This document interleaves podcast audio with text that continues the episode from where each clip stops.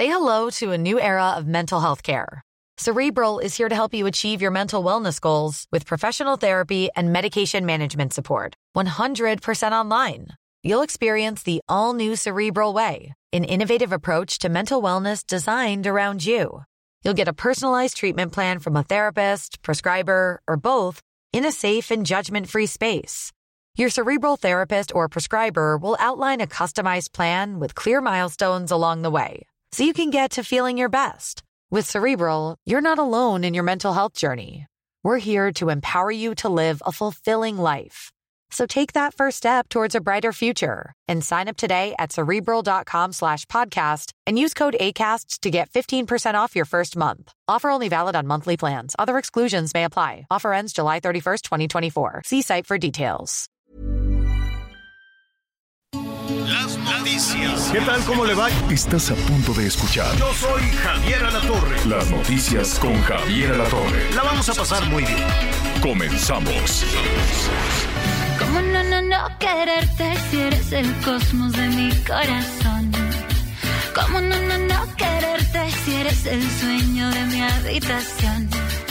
¿Cómo no, no, no quererte si te he cuidado desde el cielo azul? ¿Cómo no, no, no quererte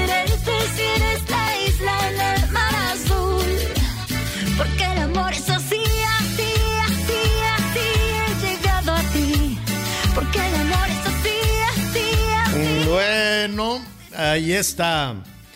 Patti Cantú con Los Ángeles Azules. Qué bueno, felicidades a la Patti Cantú. Y bueno, pues todos aquellos que se acercan a la sombra de Los Ángeles Azules, pues ya es éxito. Qué buenos son Los Ángeles Azules, la verdad. Y, y qué buena actitud de arropar a, a todas y a todos los cantantes, ¿no? Todos los que andan así medio de capa caída.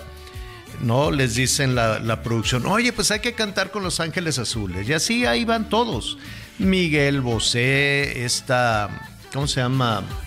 Este, la, que andaba con Nodal, se me olvida, esta, Dios santísimo de la vida. Eh, Belinda, la Belinda y todos estos. Bueno, en, en fin, todos se acercan. Yuri, todos, todos han cantado ahí con Los Ángeles Azules, que son un verdadero fenómeno. Qué gusto saludarlo esta tarde, nubladona, fresquezona, con lluviecita por todos lados, lluviecita en el Pacífico porque anda por ahí un ciclón, ya, ya es depresión tropical, se fue lejos por allá al Pacífico, pero pues deja lluvia, muy buena lluviecita, nada más mucho cuidado con los deslaves y estas cosas allá en Oaxaca, Guerrero, Chiapas y demás. Ojalá la lluvia llegara más al norte, donde, ah, como hace falta, siempre, siempre hace muchísima falta. 55 14 90 40 12, 55 14 90 40 12 es el número que tenemos a sus órdenes, a su disposición como siempre. No sabe la cantidad de temas de asuntos más los que usted nos diga, ¿no? Más los que usted nos se comente. Eh, vamos a estar revisando eh, muchísimas situaciones, muchísimas cosas. Este tema de, de, la carestía de los cuadernos y cosas por el estilo. Que mire, hemos aquí hemos visto también cómo están batallando los padres de familia con eso de que ya somos ricos todos. No, pues ya. Ya dijo el INEC y el Coneval, ya dijo el gobierno, no, somos la envidia de todos, ya todos somos ricos, que viva, ¿no? Entonces así, mira el billetazo, ¡zas, zas, zas, zas! Vamos a gastar. Nada más que a ver, yo no sé en dónde leen, yo no sé dónde revisan. Yo no sé dónde hacen este, sus, sus, sus, cosas, sus números y sus cuentas. Pero es una temporadita buena también para las tiendas. También hay que ver eso, pues la pasaron muy mal. Hubo muchas tiendas que definitivamente cerraron después de la pandemia. Pues ya nadie, ¿quién iba a a comprar uniformes, cuadernos y cosas? No tuvimos educación. Es mentira eso de a la distancia y que la nueva escuela mexicana, pa, pa, pa, pa, pura vacilada. Perdimos dos años. Y en lugar de decir, órale, vamos a recuperar, vamos a ayudar, vamos a enseñar a leer y a escribir como se debe. Ah, no, ahí andamos, no, que queremos ser como Cuba, queremos ser como Venezuela, porque se siente tan bonito la lucha armada. ¿Y que, qué es eso? Vamos a enseñar a leer y escribir como se debe primero. Primero, como se debe. A ver, se perdieron dos años, ya ni modo. Órale, vamos a recuperarnos. ¿Con qué? Pues con buenos maestros, a subirles el sueldo a los maestros, a ayudar a los maestros, a, tener los salones en orden, con pizarrones, con mesabancos, con vidrio, y a enseñar a leer y escribir como se debe, como lo sabemos hacer los mexicanos. Ah, no, ahí andamos, no, es que sí, mejor hay que hacer comunidades de quién sabe qué, de la lucha armada, de la revolución, de la mano del muerto. ¿Qué fregados es eso? Vamos a recuperar el tiempo. Y así como se perdió el tiempo en la educación, pues así se les fue también la vida a todas las tienditas, las papelerías, los eh, fabricantes de, de uniformes y luego que no había telas y que no había insumos y que no había nada.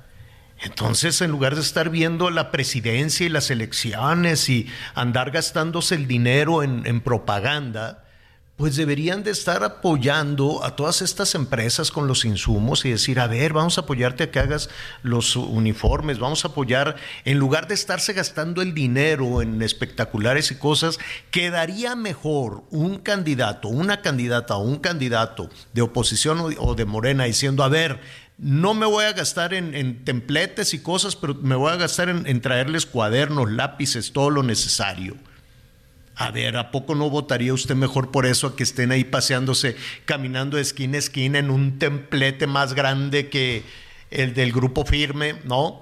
Y este, y diciendo pura cosa que a nadie le interesa. Tan aburridísimos. Ah, no, pues regalen. A ver, ¿vas a regalar el dinero? Eh, justo eh, eh, el fin de semana me decían, no, pues están dando de a 200 pesos la cartulina en la ventana. ¿no? Entonces ya ve que pasa usted por algunas casas y dice, fulanito fulanita es la buena y así.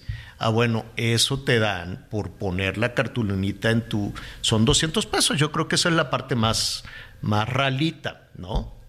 De ahí para arriba, pues se van gastando muchísimo, muchísimo dinero.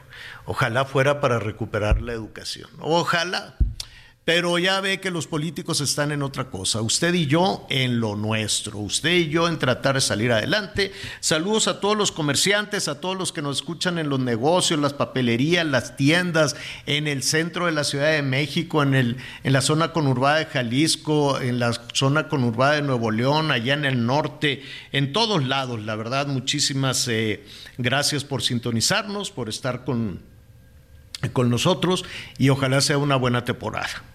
Ojalá se recuperen, porque no crea usted, estos negocios que, están abriendo, ahorita el centro está, pues todos llenos todavía con un poquito del dinero, del dinerito de la quincena. Es pura vacilada eso de que se acabó la pobreza, ¿eh? me queda claro. Usted y yo lo sabemos. Usted y yo lo sabemos, eso, eso es mentira, eso no es verdad. Entonces se hace un esfuerzo, se hace un ahorro para que los niños vayan presentables, vayan contentos y puedan aprender. Ojalá también se encuentren con la buena maestra, con el buen maestro, que sí les quiera enseñar lo básico, leer, escribir, ¿no? Desarrollar la curiosidad, ¿no? Desarrollar todo esto tan necesario para salir adelante y quitarse de vaciladas absolutas vaciladas. La nueva escuela mexicana, aquí lo dijimos, desde que se dio la nalgada el Esteban Moctezuma, dejó todo tirado y se fue. Ah, eso sí, en Washington, muy a todo dar. Y, mantenido por nosotros. Eso sí, muy a gusto, se fue para allá. Y a ver, ¿y qué ha pasado? Nada. Se fue ya y lo tuvimos de Oquis también, como no sé cuántos. Pero bueno. Llámenos y díganos usted cómo está preparando también para este tema de el regreso a clases. 55 14 90 40 12. Ring ring ya está sonando. Ring ring. ¿Cómo estás, Miguel Aquino? Hola Javier, ¿cómo estás? Muy buenos días, buenas tardes ya en algunas partes del país. Pues aquí ya listos con toda la información, muy atento aquí a lo que estás comentando. En el sureste del país, déjame decirte que también ya aquí con la temperatura, no te digo que este tan templado como ustedes en el centro del país, sí ya se siente menos calor, también nubladón, también acá también nos ha estado lloviendo. Ayer también estuvo lloviendo bastante fuerte, también han estado cayendo tormentas, incluso tormentas eléctricas. De hecho, fíjate que hubo un poblado en la eh, en una de las zonas entre Quintana Roo y Yucatán en donde de hecho cayó un rayo y dos campesinos este fueron alcanzados hay que tener mucho cuidado con las tormentas, con las tormentas eléctricas. No es un mito, es real, ¿eh? Es real que los rayos te alcanzan y pueden ser y pueden ser mortales. Hay que tener hay que tener mucho cuidado. Y ya también aquí estamos al aire, pero también muy pendientes. En un de un momento a otro va a iniciar una conferencia de prensa, eh, pues muy pendientes. Marcelo Ebrard Casaubón, el ex canciller, anunció que pues dará un aviso muy importante previo al cierre pues ya de estas Mm. asambleas y de estas reuniones y recorridos que ha estado realizando en los últimos días, previo también pues al cierre ya de, de, las encuestas y de todo esto que se está anunciando y sobre todo pues ayer en sus redes sociales dijo que iba pues a dar un anuncio que iba a simbrar y que iba a tener un anuncio muy importante y pues en unos minutos más te estaremos informando al respecto y también Javier pues no sé mm. tú qué opinas acerca de lo que de la forma en la que se llevó a cabo hoy el cierre en la conferencia mañanera. Sí, Sigo sin entender a veces lo que pasa en Palacio Nacional y algunas actitudes de nuestros gobernantes. Cuando al presidente se le preguntó, bueno, ya había ocurrido anteriormente con un caso que, que le preguntan de una situación y termina siendo bromas, y en esta ocasión el caso de los cinco jóvenes de Jalisco, esa broma de que no escucho de un lado, pero tampoco escucho del otro, y al final terminas otra vez sin decir nada ni omitir algún comentario sobre la desaparición de los cinco jóvenes de Jalisco y termina con un vámonos a desayunar, algo que por supuesto pues no tiene muy contentos a la gente que se ve no, pues, pues con este dolor en el, en el estado de Jalisco, en donde por cierto sigue sin saber exactamente qué es lo que ha pasado con estos cinco jóvenes desaparecidos en Lagos de Moreno.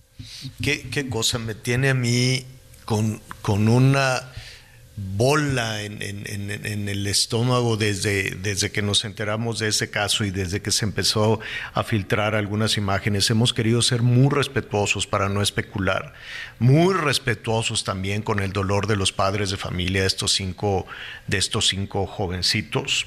Bueno, ahorita retomamos lo de Marcelo para ya irnos entonces a, a, esta, a esta situación.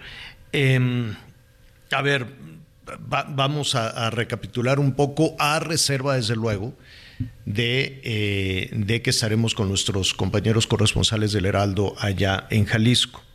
El viernes por la noche, un grupo de amigos, se conocían entre ellos, tienen alrededor de 20, 21 años, tal vez un poquito más, pero pues están más o menos en esa edad, son casi adolescentes. Este, se fueron a, a dar la vuelta viernes en la noche, o, por lo menos ahí, así el testimonio de algunos de, los papás de algunos eh, muchachos. Como cualquier jovencita o jovencito en este país, si tuviéramos un país sin miedo, si tuviéramos un país libre, pues los muchachos tienen que salir, Miguel. Tienes 20 años, o sea, tú y yo creo que desde mucho antes de eso, pues ya este, salíamos, socializábamos, aprendíamos, tomábamos decisiones absolutamente decisiones, no solo laborales, sino para socializar y salir, y forma parte del aprendizaje. Lo que aprendes en casa, pero también lo que aprendes y las decisiones que tomas en la calle.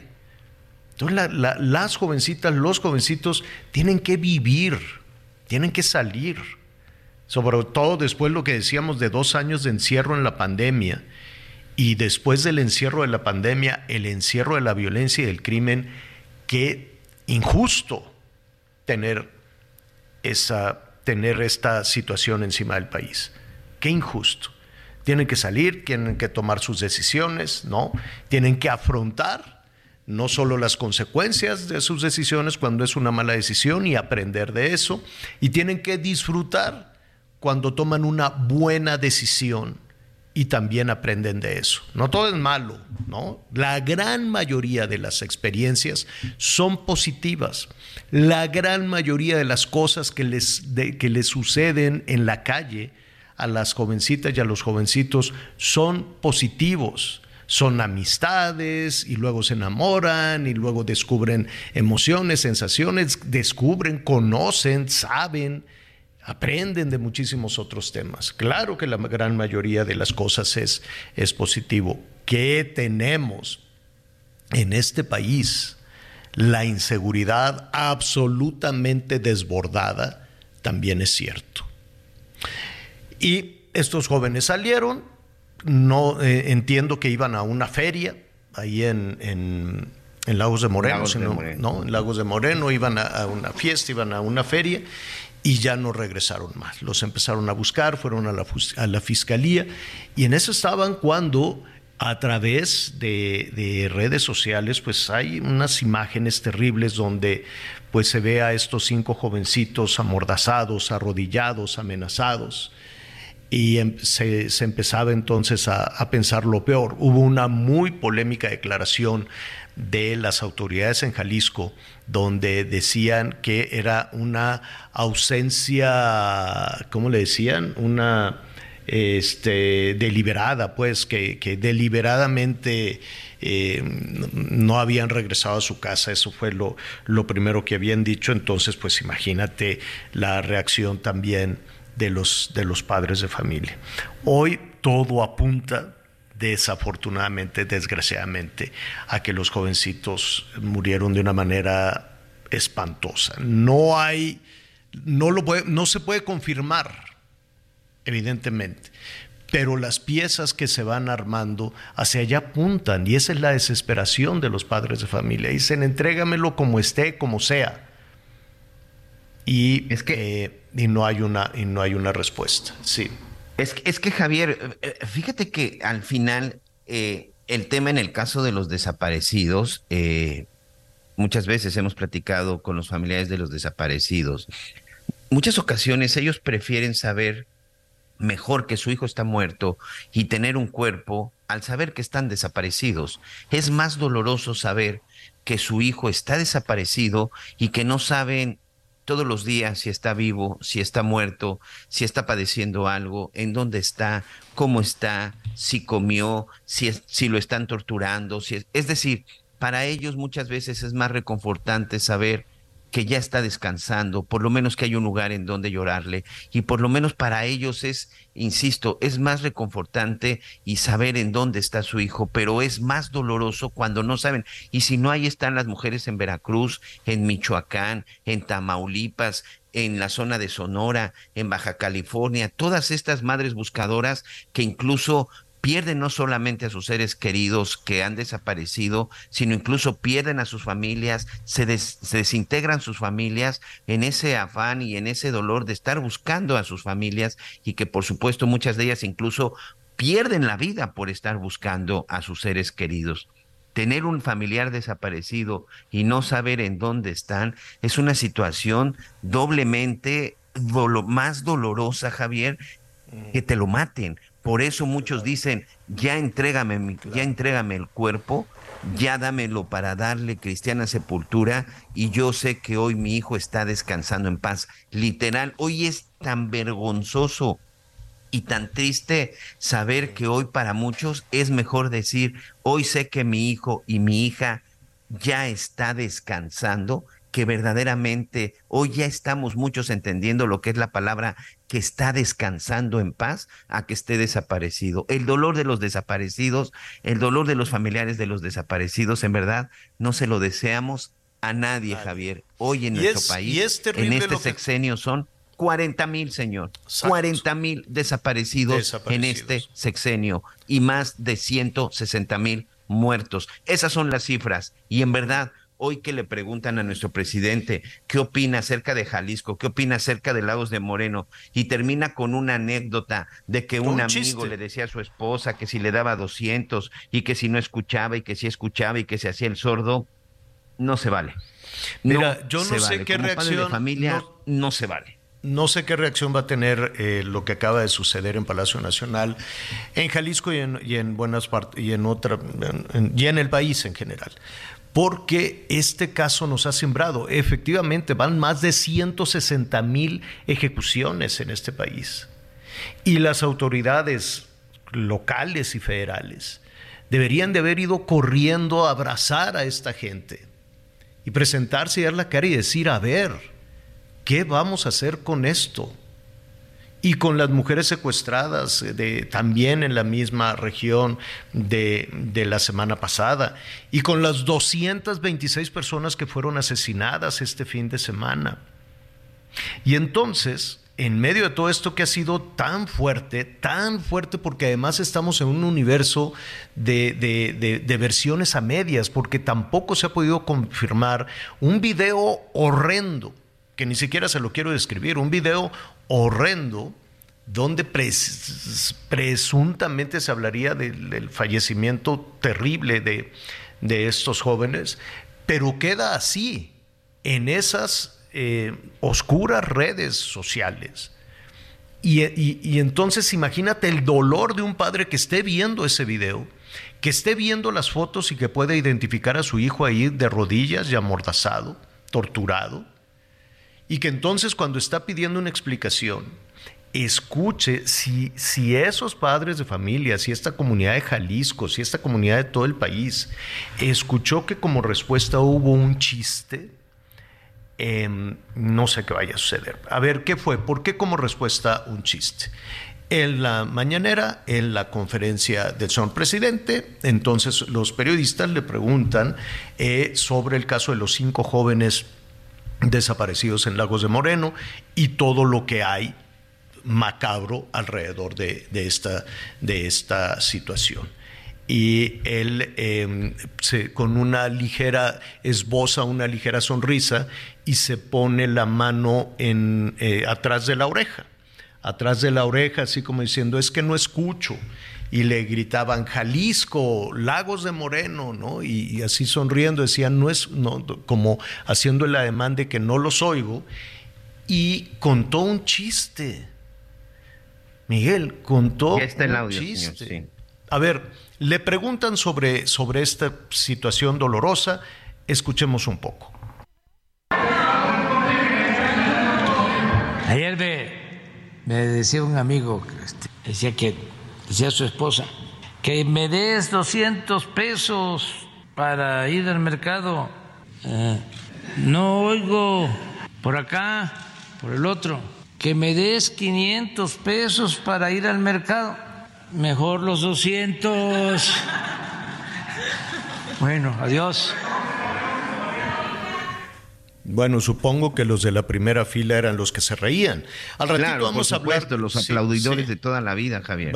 los aplaudidores de toda la vida del presidente. De una ¿Cómo te ríes de una tragedia de ese tamaño? A ver si al ratito, Miguelón, podemos hablar con Irving, que siempre nos escucha. Le mandamos un, un saludo al Irving Pineda. Bueno, lo eh, estaremos eh, eh, atentos, seguimos atentos a lo que dice la, fiscalía, a lo que sucede con estos, eh, jóvenes, conocer ya una, versión completa, por muy dolorosa que sea. Porque yo sé que queremos ya hablar de, otras cosas, que no queremos estar con el, estómago volteado todo, todo, este tiempo, todo este fin de semana, créame, y esto se lo digo a título personal, todo el fin de semana que le he estado dando seguimiento a esto y cuando de pronto te llegan imágenes, luego te llega el video y luego el testimonio de, de los papás, vas del enojo a, a una profunda tristeza de que esto nos esté pasando. No, no, no es justo que esto nos esté sucediendo como país. Y, platicaba con Miguel y lo subí, lo voy a subir ahorita a redes sociales. ¿Sabe cuándo arrancamos con esta historia? Porque tenemos que hacer un corte.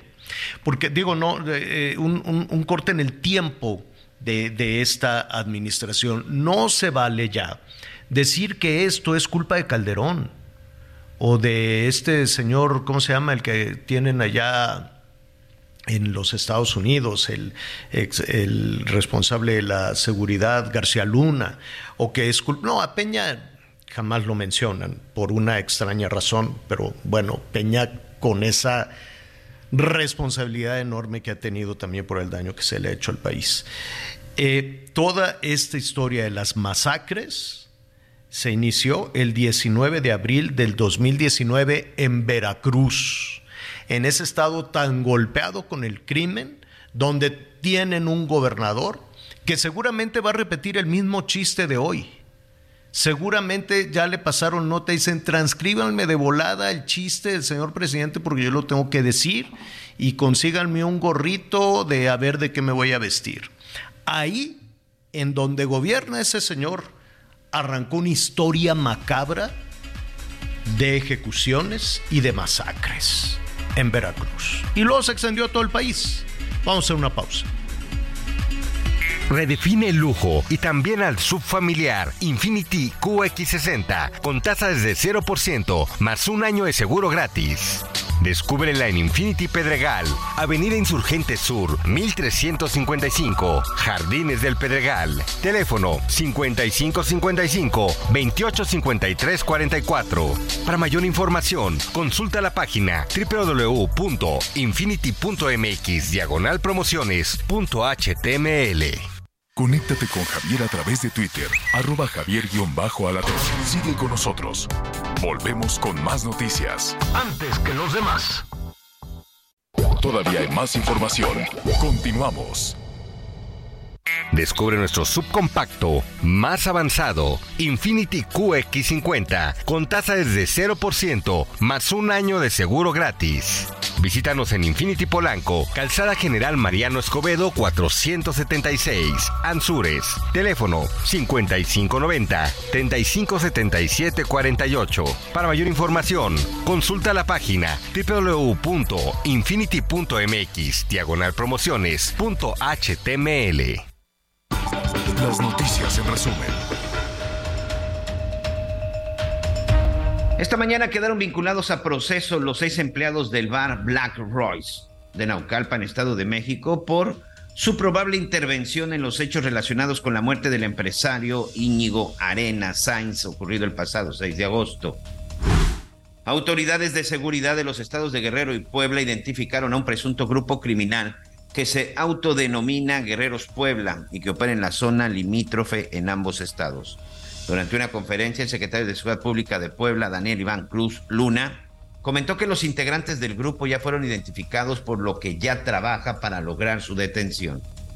La Secretaría de Relaciones Exteriores informó que dos ciudadanos mexicanos perdieron la vida a causa de los incendios en Hawái, Estados Unidos, de acuerdo con el gobernador George Green.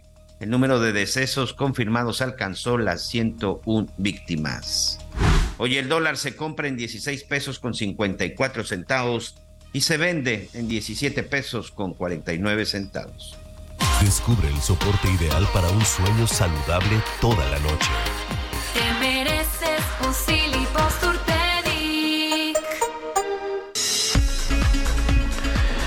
Bueno, eh, ya le adelantábamos que Marcelo Ebrard tenía un, un anuncio importante, tiene de hecho un anuncio, un anuncio importante, es un asunto que está en desarrollo, una información que está en desarrollo. Y eh, mire, sí. pidió, a ver, vamos dejando ya de simulaciones de que si esto o el otro, ya quítense de simulaciones, ¿no? Casi, casi. Esto es campaña y la meta es la presidencia de la República y sobre todo le pidió a su partido, a Morena, que se deje de simular y que actúe a la altura del movimiento, es decir, que deje de trabajar para, para, una, de la, para una candidata.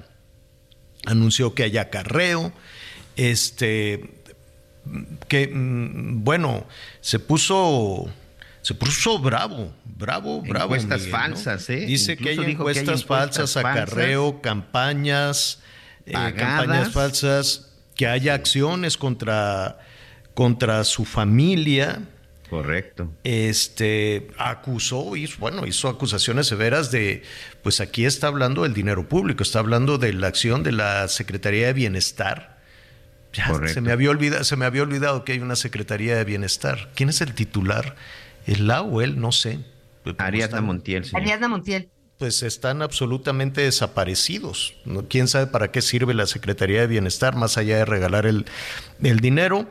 Eh, dice que la Secretaría de Bienestar pues está actuando a favor de uno de los aspirantes. Em, nunca se vieron los espectaculares de Marcelo. Vamos a escuchar un poco de lo que dijo. ¿De qué estamos hablando con esta encuesta? Todas las encuestas que conozco aún descontando las evidentemente pagadas, Una guía para ubicarlas es que ustedes comparen las encuestas, lo que dicen.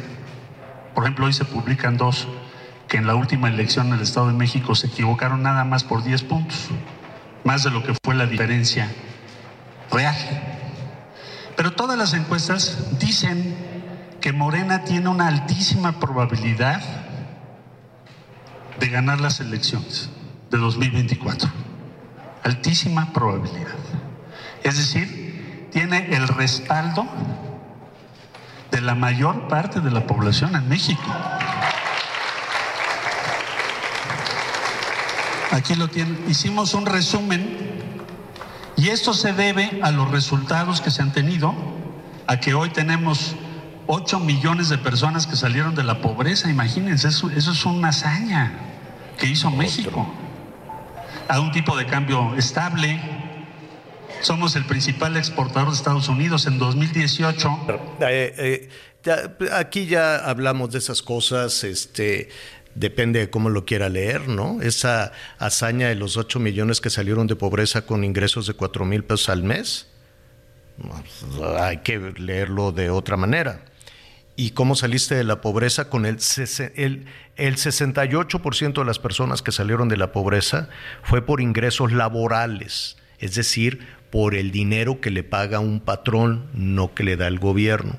Un patrón que tiene que batallar con el gobierno, que tiene que batallar con la corrupción, con las extorsiones, con la violencia, para abrir un negocio, generar unos poquitos empleos y con eso pagarle a la gente para que pueda salir de la pobreza. Entonces la estrellita debería de ser para esa persona que a pesar de todo y contra todo generó esos empleos para que la gente pueda sacar de la pobreza y no necesariamente ponerle la estrellita, vaya, vaya usted a saber a quién dentro del gobierno que no han ayudado en absolutamente nada. El 68% de la gente que recibió esos ingresos fue por un tema laboral. Los demás fue por el dinero que andan ahí regalando los del gobierno. Entonces, a ver, Marcelo, tú también hay que poner en, orden, en orden eso. Permíteme un segundo, Anita. Pero vaya, aquí lo importante no es esto, sino eh, la conferencia es un poquito larga. Marcelo pidió en pocas palabras reglas claras y este y que el juego sea parejo y que el juego sea parejo. Vamos a buscar esa partecita y en un momentito más se lo vamos a, decir.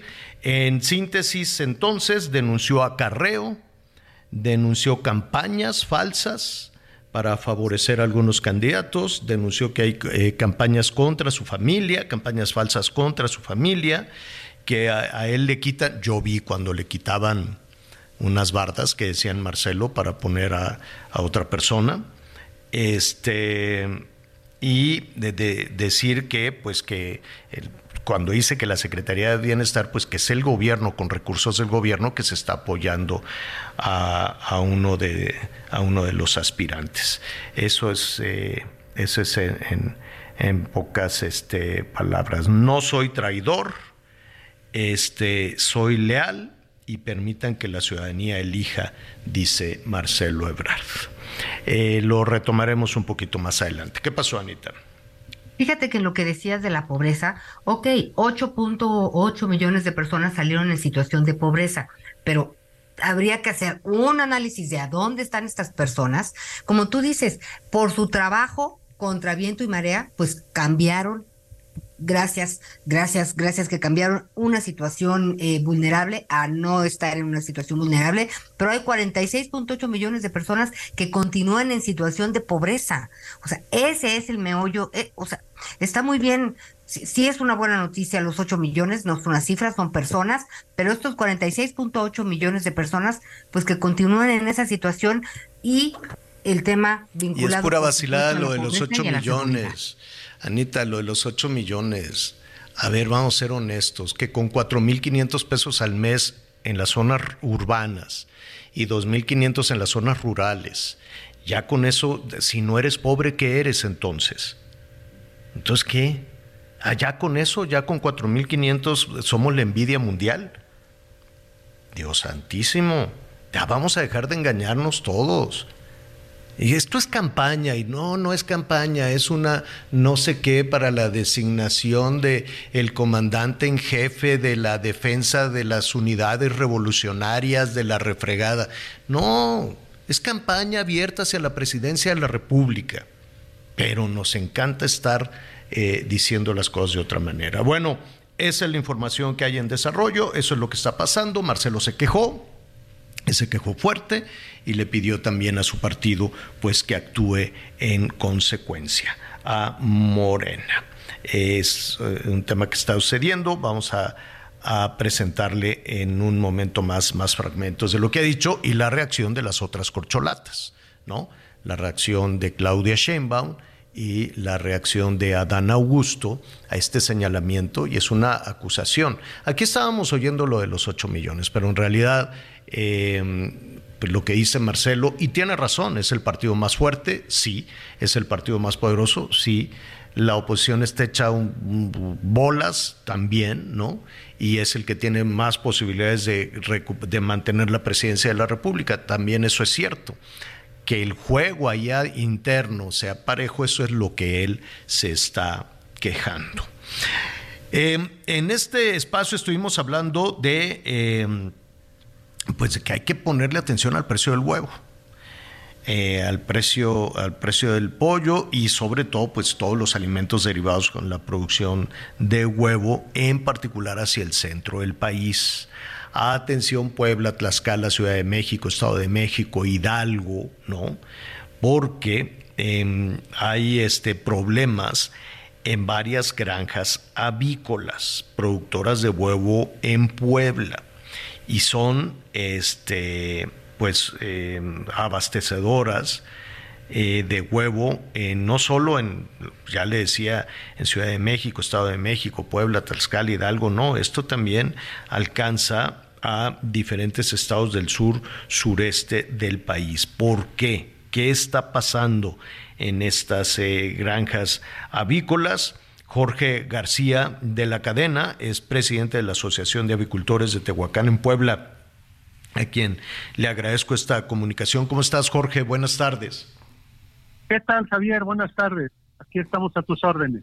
Oye, ¿qué está pasando? Eh, existe esta posibilidad de que se dispare el precio del huevo. ¿Por qué?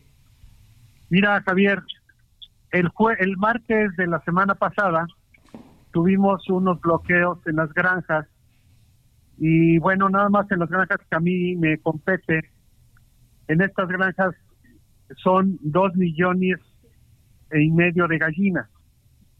Esto para que lo tengamos en, en contexto, son 12 mil, 112 mil kilos diarios, quiero decir. En los cuatro días que estuvo bloqueado, se dejaron de surtir a mercado 450 toneladas en cuatro días, 450 eh, toneladas de, huevo, que producen ¿cuántas? Dos millones y medio de gallinas. ¿Y por, qué, están por qué están bloqueados? Bueno, eh, ellos nos acusan de que nosotros somos los, los que evitamos que llueva que mandamos avionetas para evitar que lluevan las eh, ellos, ellos, ellos quién, perdón que que, los representantes de los campesinos y la gente del campo, la gente del campo que está trabajando día a día, hay hay gente que les está metiendo esto en la cabeza, algo que es erróneo, es una acusación pues infundada y que nosotros no tenemos nada que ver con esa mala práctica, al contrario a nosotros nos interesa que llueva por muchas razones. Entonces, sí, claro, claro, a todos. Eh, el agua es una bendición. Pero a ver, Jorge, la semana pasada se organizan un grupo de, campesinos, quiero suponer, ejidatarios, productores de campo, y dijeron, vamos a bloquear a los gallineros, las granjas de eh, productoras de huevo, porque ellos tienen la culpa de que no llueva. Así exactamente, Exactamente, esa es la acusación. ¿Y de dónde sacaron que ustedes tienen la culpa de que no llueva? No lo sé, no tengo ese, ese dato, lo hemos estado investigando, no lo sé. y nosotros por más que les decimos que nos conviene que llueva porque se, manta, se cargan los mantos freáticos, se limpia la atmósfera, el clima se refresca, el aparato respiratorio se refresca de las aves, por muchas razones, inclusive por razones clínicas, este, nos conviene, ellos están en esa tesitura que nosotros mandamos las avionetas con yoduro de plata a espantar las lluvias, pero pero pero no es cierto, vaya, es algo que no es cierto, entonces nosotros nos agarran ahí y pues esto es lo que está pasando.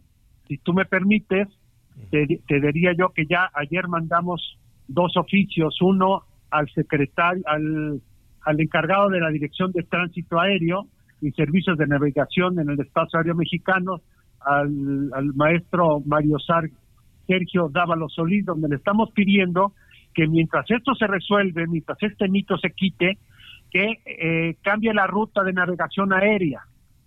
La otra, la otra petición es que le estamos haciendo también al gobierno del estado, al, al, señor este, gobernador y al, y al secretario de gobernación, que de los proveedores de este producto, que vean quiénes son los clientes y de ahí de una vez de una vez por todas nos descarten de compradores de este producto, ¿no? Entonces estamos haciendo varias acciones para convencer a nuestra gente del campo, que además son nuestros vecinos, nuestros hermanos que hemos convivido ahí más de 45 años en algunos lugares, que nosotros no somos culpables, ¿no? Eh, es eh, cuesta cuesta trabajo entender entender esta situación, quién pudo haber este pues llegado con esa propuesta, con esa idea y que además se aceptara. dime algo, ¿tienen un problema de sequía entonces? Sí, sí, tengo entendido, yo he preguntado con especialistas del campo, del agua y ingenieros hemos preguntado y parece ser que sí hay una sequía que de por lo menos cuatro o cinco años en la región. Y eh, esto que nos dices de, desviar el tráfico aéreo, ¿a quién se lo solicitaron? Eh, lo del tráfico aéreo se lo estamos solicitando. Ayer le mandamos el, primer correo al al señor Mario Sergio Dávalo Solís, encargado de la Dirección de Tránsito Aéreo, Servicios a la Navegación en el Espacio Aéreo Mexicano.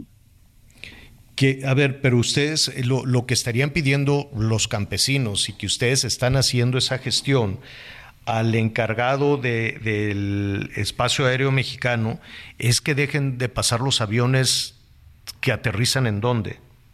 Bueno, son avionetas que, que, yo, que yo he investigado y son avionetas de algunos algunas este, escuelas de aviación que están en, en, Hidalgo o en Morelos, que vienen aquí a Tehuacán. Entonces, que eviten esa ruta y que vayan por otra ruta para que ya no pasen por nuestros nuestros terrenos y nuestros nuestros campos esas avionetas para que ya este se evite ese mito, ¿no? Pero que tienen que ver las avionetas las avionetas con la sequía. Digo, yo creo que ahí pues se han ido acumulando y tienes toda la razón, que para ustedes es muy difícil y finalmente ustedes lo que están haciendo es tratar de, de, de, de borrar la, la, impresión que tienen estos, estos productores. Jorge, em, ¿qué van a hacer? ¿Se acabaron ya los bloqueos? ¿Qué, qué harán? Mira, ya se ya se acabaron el viernes a las 2 de la mañana, nos, nos se quitaron los bloqueos, nosotros empezamos a trabajar fuertemente primero darle de comer a las aves, tuvieran alimento y agua. El lunes empezó a recoger todo el huevo que se acumuló, de la magnitud que te acabo de decir, de las 450 toneladas. Y, y, bueno, con la responsabilidad social que tienen las empresas, surtir en las zonas marginadas, en las zonas que más se necesitan, y pero sí este hueco en el mercado, pues es un volumen importante, es más o menos el 10% de lo que produce Puebla, y es un volumen de hueco de mercado que esperemos que no altere el mercado, porque tú sabes que la ley de la oferta y la demanda se cumple sí o sí, ¿no? Exacto, exacto, definitivamente. Pues este, te, te agradezco muchísimo y si me permites... Eh, sí me, sí me gustaría conocer también no solo la, posición de ustedes, ir, ir ahí con ustedes a las granjas eh, productoras en Puebla, sino conocer también y de, dónde surgió esta historia de que ustedes ahuyentan las, las, las nubes y lo mejor será preguntarles directamente a los, a los campesinos. Yo quiero suponer que estarán eh, también en posibilidades de, de dar su versión y de explicar cómo se originó esto, ¿no? ¿Tienes una idea? Si tú me lo permites, el viernes voy a tener una reunión con ellos y les voy a les voy a decir que este que tú estás que estás muy pendiente de esto y que mandarías a alguien o vendrías tú para preguntarles y seguramente estarán muy dispuestos para hacerlo. Pues y ahí si tú nos ayudas a, desterrar, a desterrar esto, te voy a ayudar mucho y para seguir produciendo muchos huevos y muchos pollos en Puebla. De eso se trata, de eso se trata. Prim- O sea, ya tenemos la desgracia de la política encima como para tener todavía todos estos asuntos que, que, que obstáculos pues para poder seguir adelante.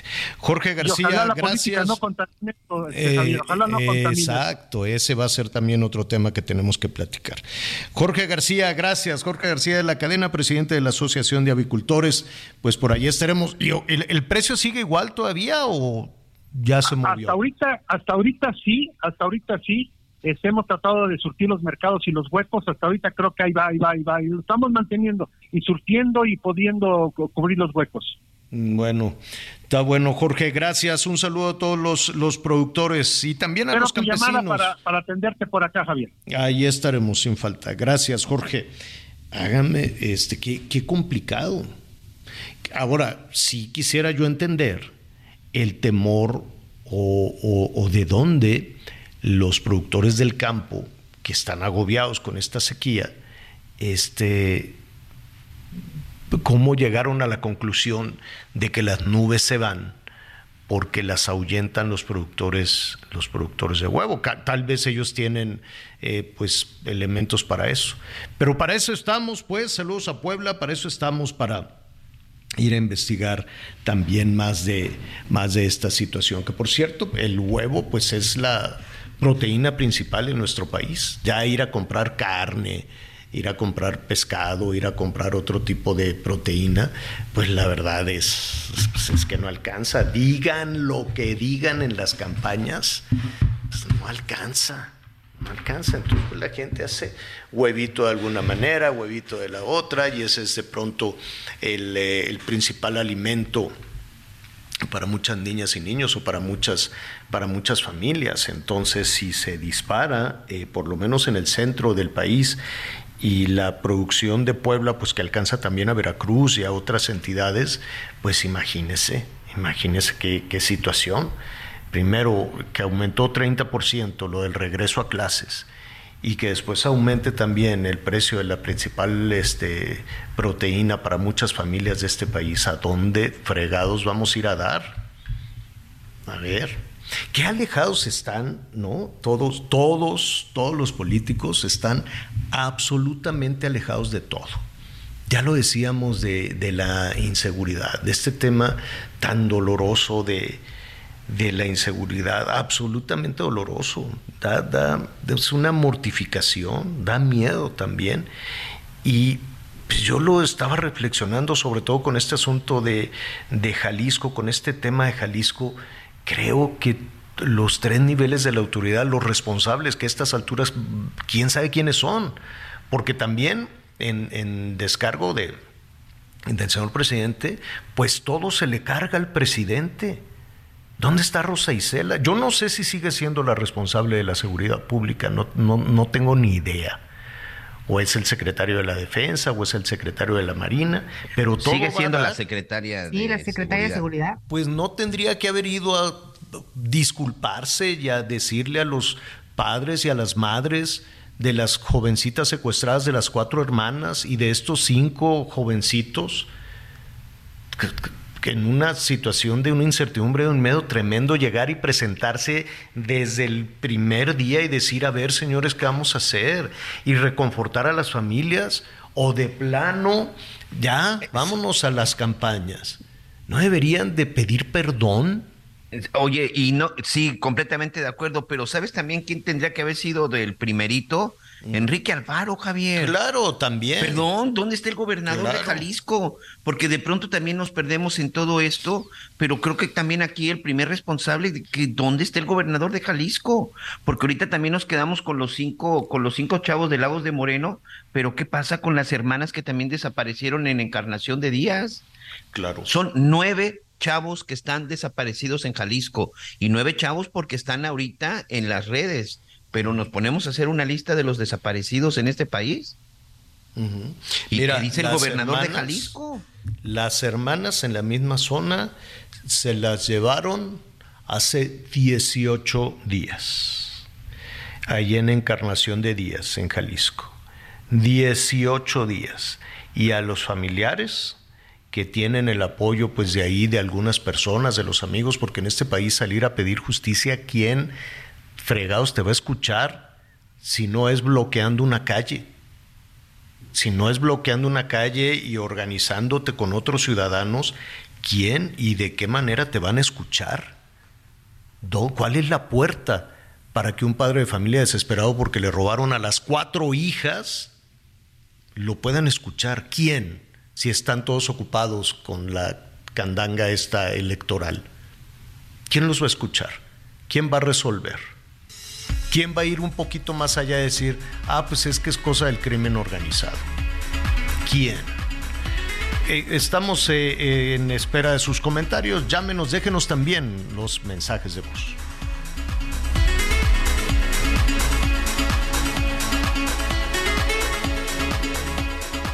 Conéctate con Miguel Aquino a través de Twitter, arroba Miguel Aquino. Toda la información antes que los demás. Ya volvemos.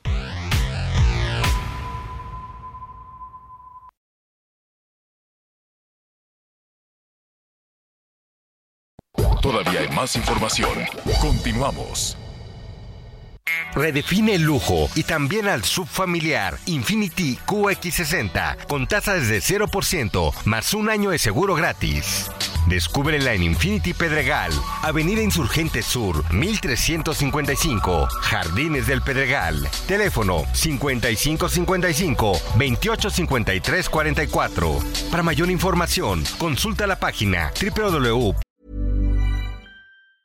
Say hello to a new era of mental health care. Cerebral is here to help you achieve your mental wellness goals with professional therapy and medication management support. 100% online. You'll experience the all new Cerebral Way, an innovative approach to mental wellness designed around you. You'll get a personalized treatment plan from a therapist, prescriber, or both in a safe and judgment free space. Your cerebral therapist or prescriber will outline a customized plan with clear milestones along the way so you can get to feeling your best. With Cerebral, you're not alone in your mental health journey. We're here to empower you to live a fulfilling life. So take that first step towards a brighter future and sign up today at cerebral.com slash podcast and use code ACasts to get 15% off your first month. Offer only valid on monthly plans. Other exclusions may apply. Offer ends July 31st, 2024. See site for details. Punto infinity.mx diagonal promociones punto html.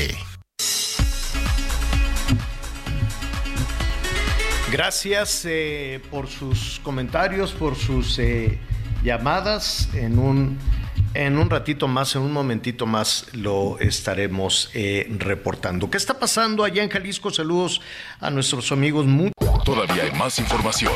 Continuamos. Redefine el lujo y también al subfamiliar Infinity QX60 con tasa desde 0% más un año de seguro gratis. Descúbrela en Infinity Pedregal, Avenida Insurgente Sur, 1355, Jardines del Pedregal. Teléfono 5555-285344. Para mayor información, consulta la página www.infinity.mx diagonal promociones.html.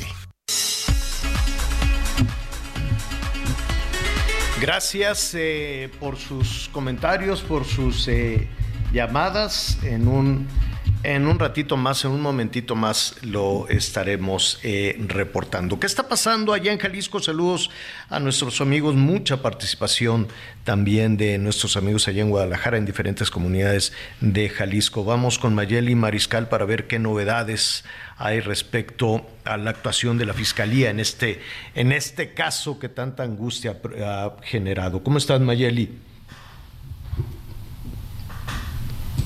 Nos estamos comunicando con ella, señor. Ahorita en unos minutos más la, la, vamos a tener. Mayeli, nuestra compañera corresponsal, que precisamente nos va a dar los, eh, pues los, últimos, los últimos datos sobre lo que sucedió, porque el día de ayer hubo conferencia de prensa con las autoridades en el estado en el estado de Jalisco para saber exactamente qué fue qué fue lo que sucedió. Lo que sí te digo es que los papás, los papás de estos señores, bueno, pues siguen, de estos jóvenes, siguen desesperados y sobre todo las reacciones después de lo que dijo, o mejor dicho, de lo que no dijo el presidente López Obrador durante la conferencia mañanera, Javier.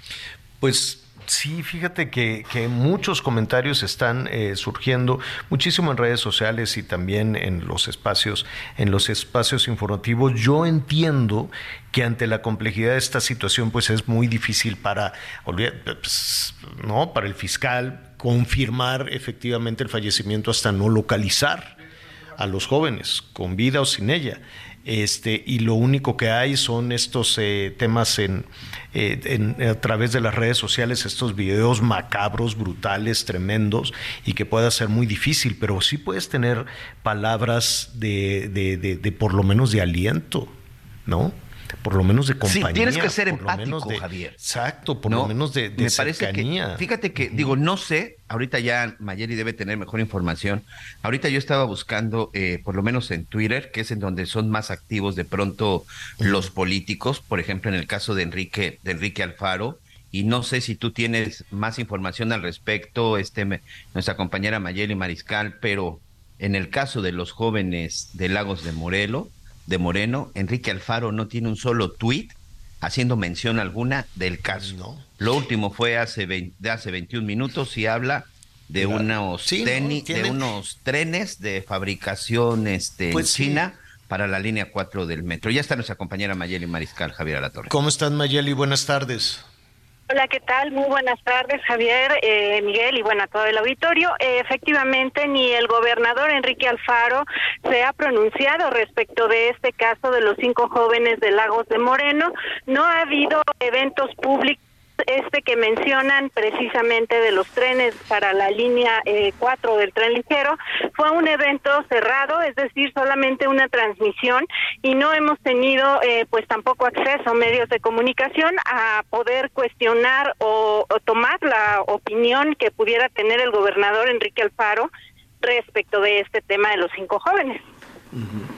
Em, ¿Qué dicen los padres de familia? Porque Mayeli, eh, la circulación de estos videos, que aquí no, no, no hemos querido describir con mayor detalle, simplemente consignar su, su, existencia, pues seguramente han tenido un impacto bárbaro en los padres de familia. De hecho, entiendo que una de estas imágenes, una de estas fotografías con los jóvenes arrodillados, eh, la propia fiscalía se las mostró a los padres de familia. Así es, y es que bueno, hay que recordar, el lunes por la noche eh, fueron citados los padres de familia de estos cinco jóvenes en donde se les mostró este material audiovisual, tanto el video como las fotografías, e incluso, bueno, uno de los padres, por ejemplo, el señor Armando, padre de Roberto, eh, señaló que él no había querido verlos. Eh, nada eh, lo que habían comentado las autoridades en el sentido de la probabilidad de que sí fueran ellos.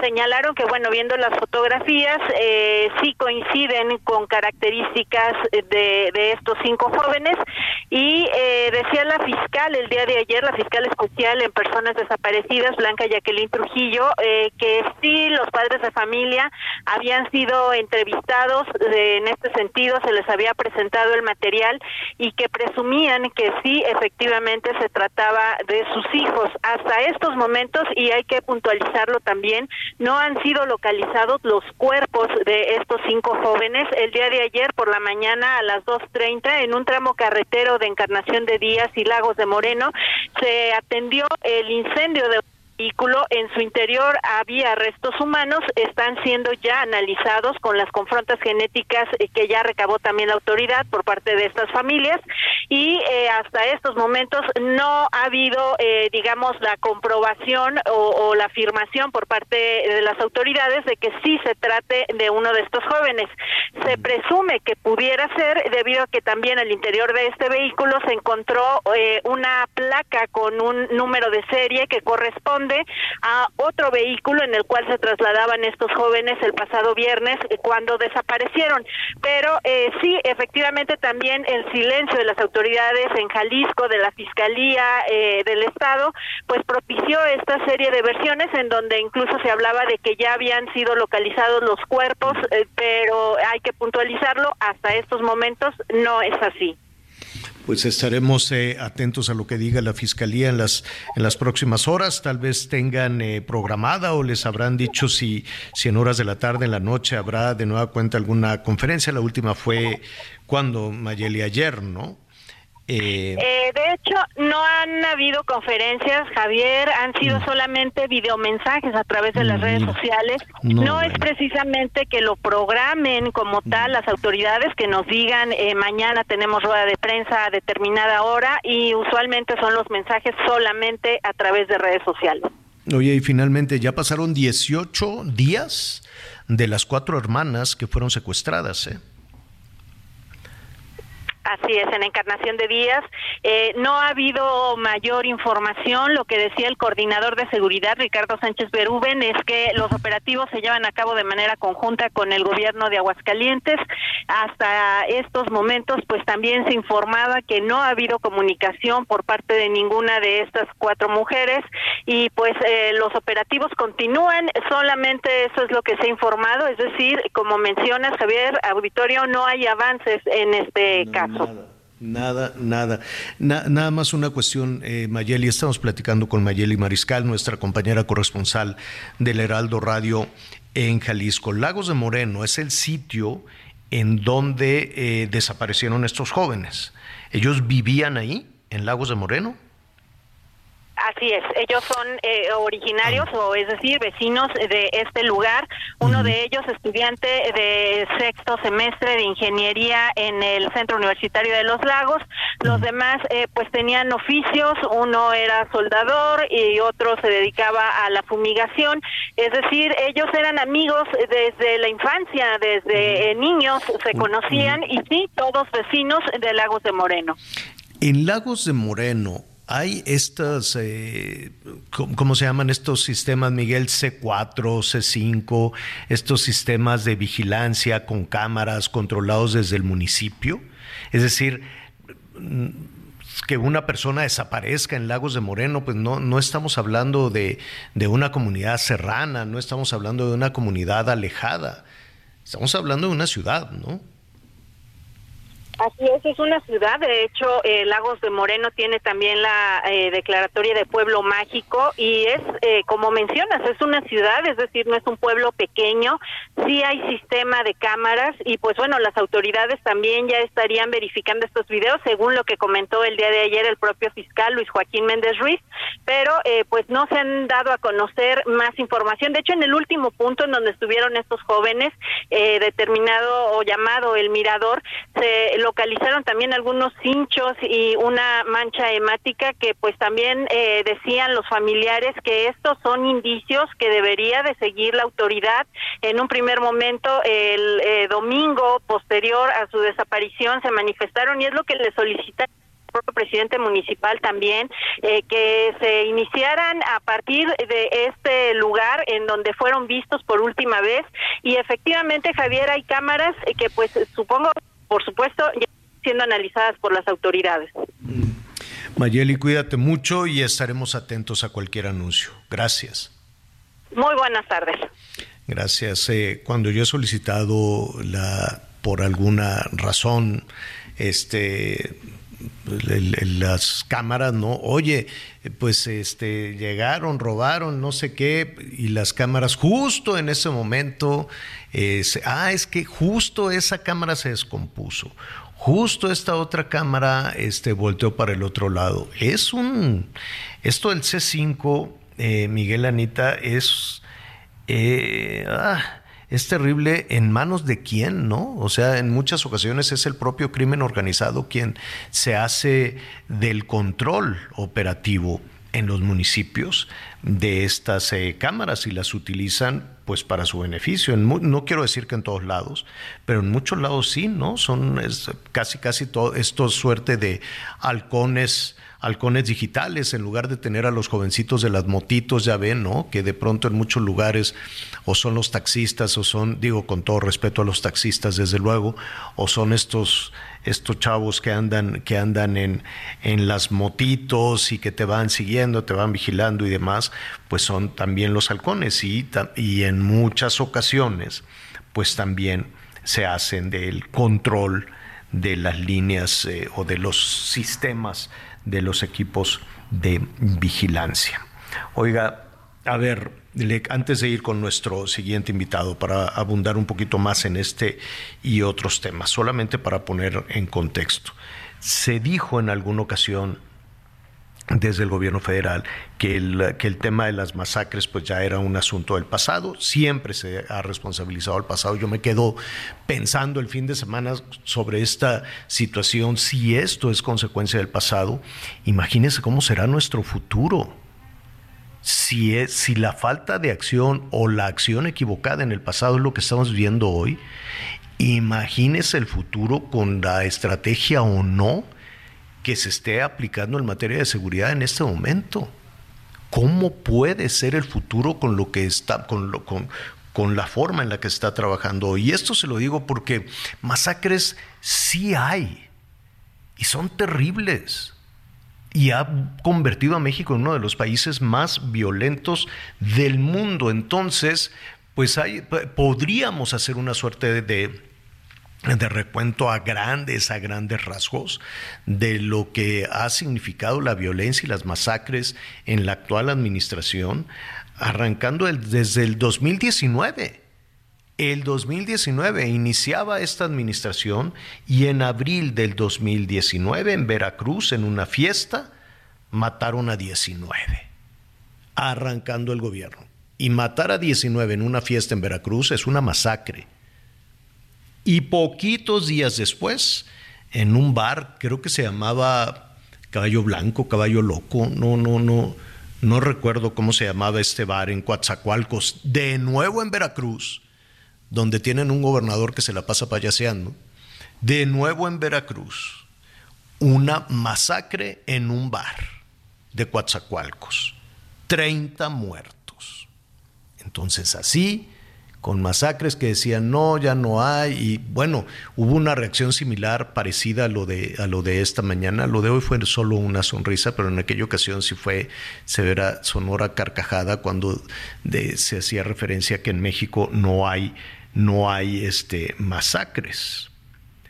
¿Qué dicen de todo esto los analistas? ¿Dónde podemos revisar? ¿Es, ¿Habrá que hacer un diagnóstico o habrá que hacer como con la pandemia? ¿Habrá que hacer, habrá que suponer como que no pasa nada? y simplemente, y simplemente seguir, seguir adelante. Fernando Escobar, investigador de Causa en Común, te agradezco muchísimo que estés con nosotros. ¿Cómo estás, Fernando? ¿Qué tal, Javier? Muy bien, muchas gracias por la invitación. Un placer y un saludo a ti y a todo tu auditorio. Oye, ¿qué, qué, qué, ¿Qué medición, si es que así le podemos decir, es un diagnóstico doloroso del que de pronto pues ni el gobierno quiere saber y eh, los padres de familia además decir pues como para qué me quiero enterar de toda esta situación, pero lo tenemos que saber, ¿no? Simplemente hablabas tú de las cifras.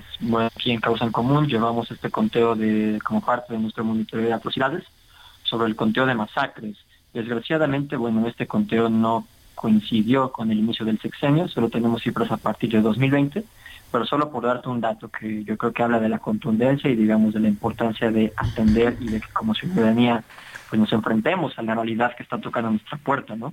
Eh, por lo menos de 2020 hasta julio del presente año, tenemos registrados un total de 1.969 masacres. ¿1.900? 69, sí. Bueno, pero esto, esto, esto pone, esto le da una cara de, macabra a nuestro país. 1969 masacres. ¿Hay alguna zona del país en donde se tenga una incidencia mayor? Es, como tal, varía mucho, Javier, de año a año. Lo que nos hemos dado cuenta es que, digamos, el fenómeno de las masacres eh, que aquí en Causa en Común lo definimos como los asesinatos, digamos, de multitudinarios, en los cuales hay eh, tres o más víctimas fatales, eh, varían en cuanto, a la, en cuanto a la geografía y la temporalidad. Te puedo hablar por lo menos de, digamos, las zonas calientes que tenemos registradas en el presente año, te puedo hablar por lo menos de cinco estados que encabezan, digamos, el estado de masacres. Guanajuato, Guerrero, Zacatecas, Chihuahua y Baja California. Son los cinco estados en los que al menos en 2023 más casos de masacres se han presentado. Eh, yo sé que es un recuento y yo sé que es como un diagnóstico, es como eh, una persona muy enferma va al doctor y le da un diagnóstico este, terrible como este. Pero junto con el diagnóstico ustedes han pensado, han reflexionado eh, los investigadores de causa en común, uno, ¿qué fue lo que ha detonado todo esto? Mira, la realidad es que son fenómenos muy diversos. En, ocasiones, de entrada, lo primero que notamos, porque yo creo que es importante resaltar eso también, Javier, la forma en que nosotros hacemos este monitoreo es a partir de los casos que aparecen en medios, sobre todo en medios locales. Sabemos que, bueno, hay desde luego temor y muchas dificultades a lo mejor para que los medios puedan reportar ese tipo de casos. Así que, pues bueno, también tenemos en cuenta que puede haber una subestimación y que a lo mejor como cualquier otro, otra atrocidad, los casos de masacre son a lo mejor incluso mayores. en cuanto a qué hacer, bueno, como te comento, los casos pueden ser muy variados, ya sea que se localicen a lo mejor en alguna zona eh, una multiplicidad de cadáveres con signos de tortura o que de repente aparezcan estos comandos, como lo has mencionado, ¿no? de civiles armados que irrumpan casas y accionen sus armas para matar a una gran cantidad de gente. Entonces, digamos, la naturaleza de las masacres es muy contingente, es muy variada, es muy impredecible. Lo único en lo que podemos a lo mejor promover pues es eh, eh, el desarrollo de protocolos muchísimo más claros y desde luego el desarrollo de la infraestructura tecnológica suficiente pues para que se pueda dar un seguimiento muchísimo más puntual a ese tipo de casos y que no queden en el aire. Es decir, se trata de acercar herramientas para que en este caso los ministerios públicos y las policías puedan llevar a cabo investigaciones muchísimo más efectivas. Pues es terrible y en esta situación pues vamos de la mano con los números que la propia eh, autoridad eh, presenta, ¿no? La propia autoridad todos los lunes dan ahí un número. Eh, apenas este fin de semana pues estábamos con 226 homicidios dolosos y si no me equivoco pues estamos hablando de 163 mil, poco más 163 mil 260 homicidios que sí o sí van ligados con esta lista terrible macabra de los eh, pues las, las eh, ejecuciones, las masacres en nuestro país. Antes de concluir, Anita Lomelí te quiere preguntar. Anita.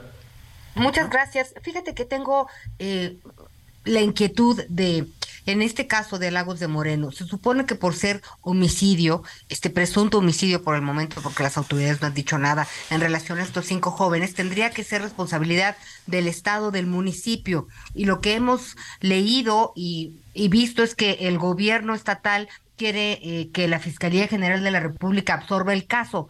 O sea, que para colmo nadie asume una responsabilidad. ¿De quién es la responsabilidad?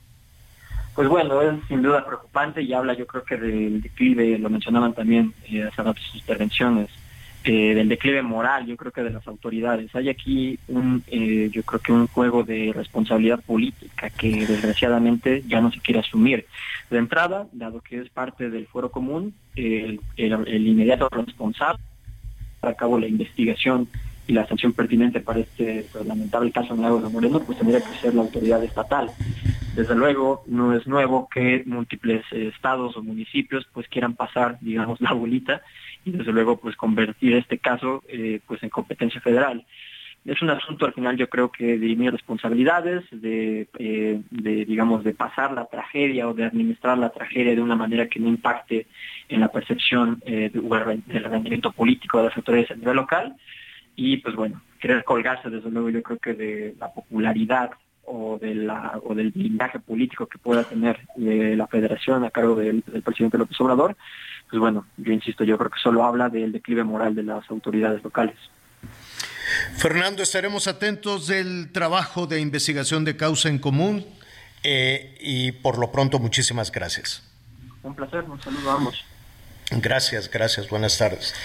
Y mire, con todo esto y lo que preguntaba Sanita de quién es la responsabilidad, una, todos se van señalando unos a otros, ¿no? El gobierno federal dice, no, pues es que los gobiernos de los estados tienen que, hacer también eh, su tarea, tienen que asumir su responsabilidad. Eso se lo he escuchado a todos los gobiernos que nos han tocado, a todos, desde Fox para acá, que es más o menos lo, lo que nos ha tocado Anita Miguel y su servidor, todos dicen lo mismo, no, pues es que tienen que asumir la responsabilidad y vamos a fortalecer la autoridad municipal y porque todas las fuerzas municipales están infiltradas por el crimen. Y, hágase de cuenta que asumen el cargo, abren el cajón y sacan el mismo este, argumento. Todos dicen lo mismo, absolutamente lo mismo, todos dicen lo mismo con eh, una situación agravante en, esta, en, la actual administración de la frivolidad. Digo, lo decíamos, por ejemplo, en el caso en el caso de Veracruz, ¿no? que con este tema también terrible y macabro de los cuerpos desmembrados y puestos en una en unas eh, hieleras y que pues salga el gobernador un día antes a, imitar a su servidor, pues eso no me importa. mire, ya lo he dicho, ahí me han imitado en todos lados, voy, me río mucho en, en los teatros, en las comedias, en los anuncios, en todos lados, pero de ahí a que el gobierno este, que, tiene a sus estados envueltos en el crimen, le dediquen tiempo a ponerse gorritos rusos y a decir, ah, voy a bulear a Javier Alatorre, pues me parece me, parece una falta de respeto a sus gobernados. A mí no, la, verdad, ¿no?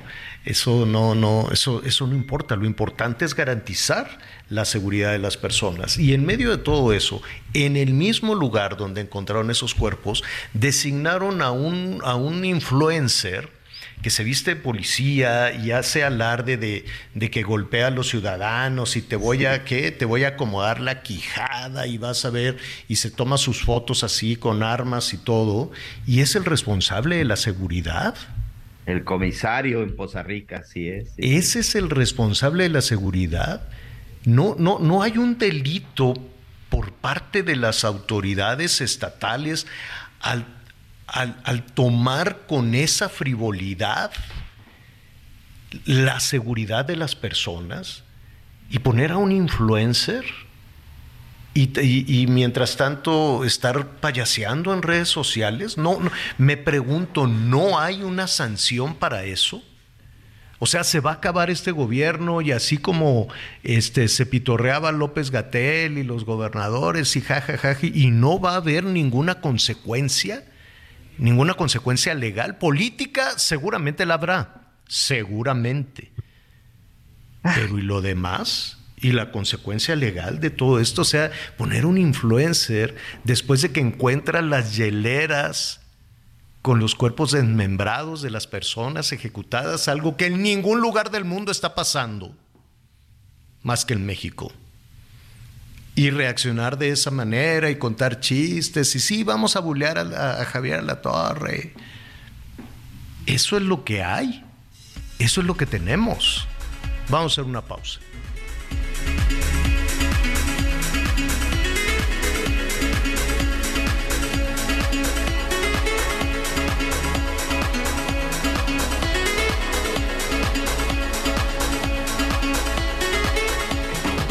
Conéctate con Javier a través de Instagram. Arroba Javier-Alador. Sigue con nosotros. Volvemos con más noticias. Antes que los demás. Todavía hay más información. Continuamos. Descubre nuestro subcompacto más avanzado, Infinity QX50, con tasa desde 0%, más un año de seguro gratis. Visítanos en Infinity Polanco, Calzada General Mariano Escobedo 476, Ansures. Teléfono 5590 357748. Para mayor información, consulta la página www.infinity.mx diagonal promociones.html. Sin avances en la investigación para localizar a las hermanas Saucedo Cermeño, Adriana Rosa Olivia y Marisela, así como a Beatriz Hernández Martínez, ellas desaparecieron en el municipio de Encarnación de Díaz el 27 y 28 de julio.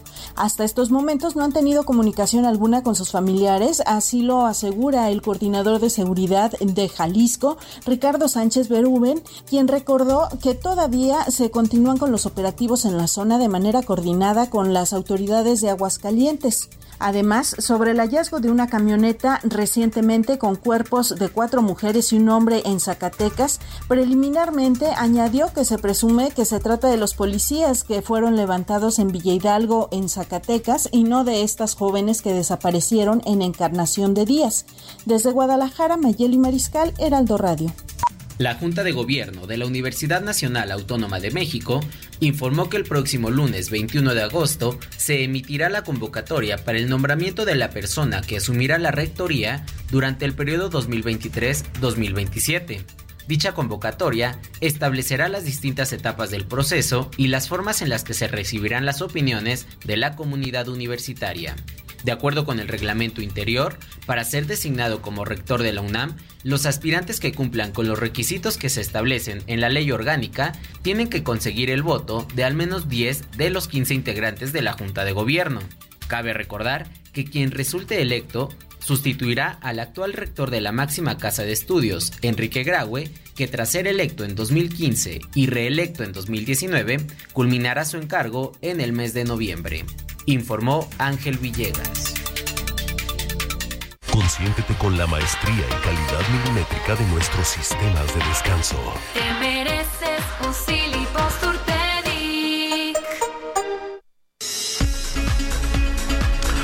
Oiga, eh, vamos a darnos aquí un, un respirito.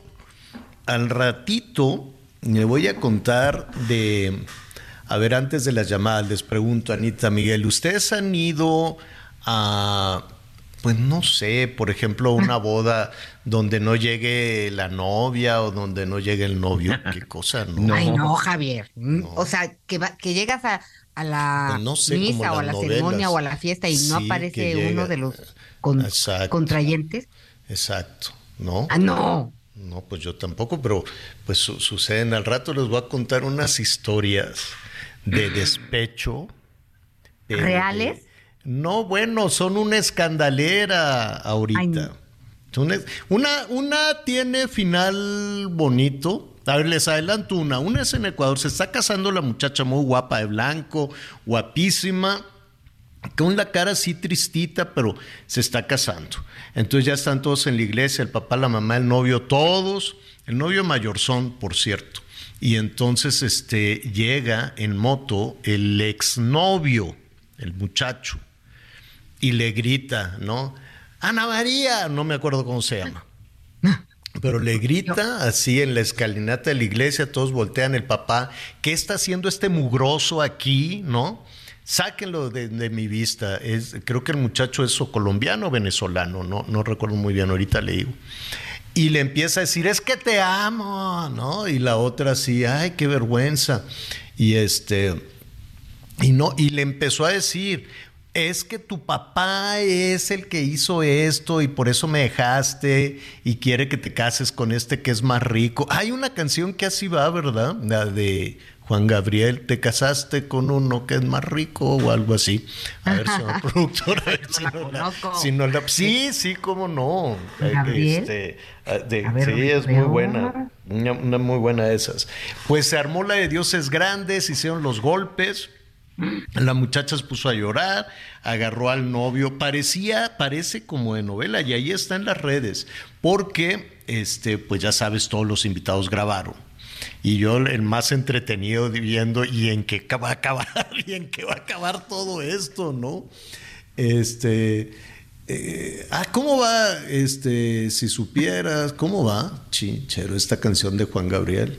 Ando buscando, pero no sale. Si nosotros nos hubiéramos casado, ¿te acuerdas? Ah. ah. ¿te acuerdas? Pues eh, con esa canción llegó el colombiano a decirle, a ver, tiempo cuando yo te lo propuse, no estarías hoy sufriendo ni llorando. Pues así, así llegó. Hazte cuenta que eso fue lo que le estaba diciendo el, muchacho y que la novia suelta llorando, la mamá en un grito te estás arruinando el maquillaje, no me importa, y que les dice, no me importa yo lo amo. Y que se baja el escalinata, que se va corriendo, se sube a la moto y se va con el fulano. Se fue. Ah, caray. Y ahí está todo grabado, evidenciado. Se fueron y pues está bien. Se dividieron las opiniones, ¿no? Pues imagínate el papá, una furia, ¿quién paga el banquete? Pues, ¿qué le dices al banquetero? ¿Se fue la novia? ¿O qué, qué, qué, qué le puedes decir, no? Todos los, los invitados así también de, ¿y ahora qué hacemos? Y la muchacha se fue. Se fue con el Oye, exnovio y el, el marido Pues que es el más papá rico. tendría que, que aplicar la máxima de no son ustedes, es ella, ¿no? Pues Ustedes sí, disculpen. pero, pero sí se paga todo, o, o cómo son. ¿Te harán descuento los banqueteros? No, la iglesia, a los las banqueteros flores, el les, da, banquete. les da un pepino a todos. No, Ah, sí, ¿no? hay que pagar lo que hay que pagar. Bueno, pero el amor crece, el, el amor venció.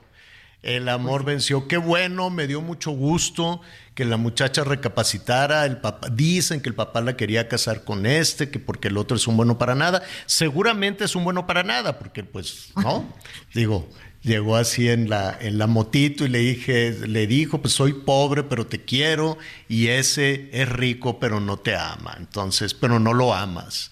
Y entonces pues se fue. ¿Tú qué le hubieras dicho a, a tu hija si hace eso, Anita, Miguel? ¿Qué le dicen? Ay, mira.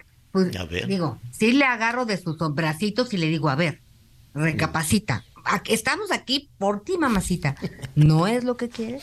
No, mamá, me voy. Y le dice, pues mira, no es aquí, pero tampoco te vas.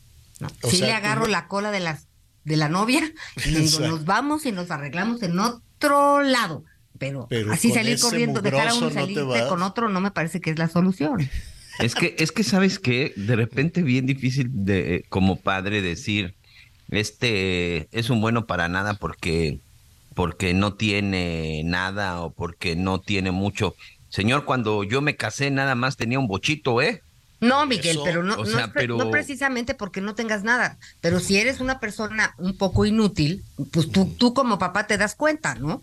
Sí, seguramente. Sí, o sea, Pero también de pronto hay unos que podrán tener, y es que, híjole, no, sí. digo, es difícil Por experiencia ya no sé. Mira, te voy a decir una cosa, por experiencia después de, espero que no me estén escuchando, espero que hoy no me estén escuchando ni mi señora madre, pero por experiencia con cinco hermanas, les voy a decir algo y que quede entre nosotros y entre todos nuestros amigos. A ver. Tengo cinco hermanas y mis cinco hermanas, este, perdón, cuatro hermanas, somos cinco hermanos.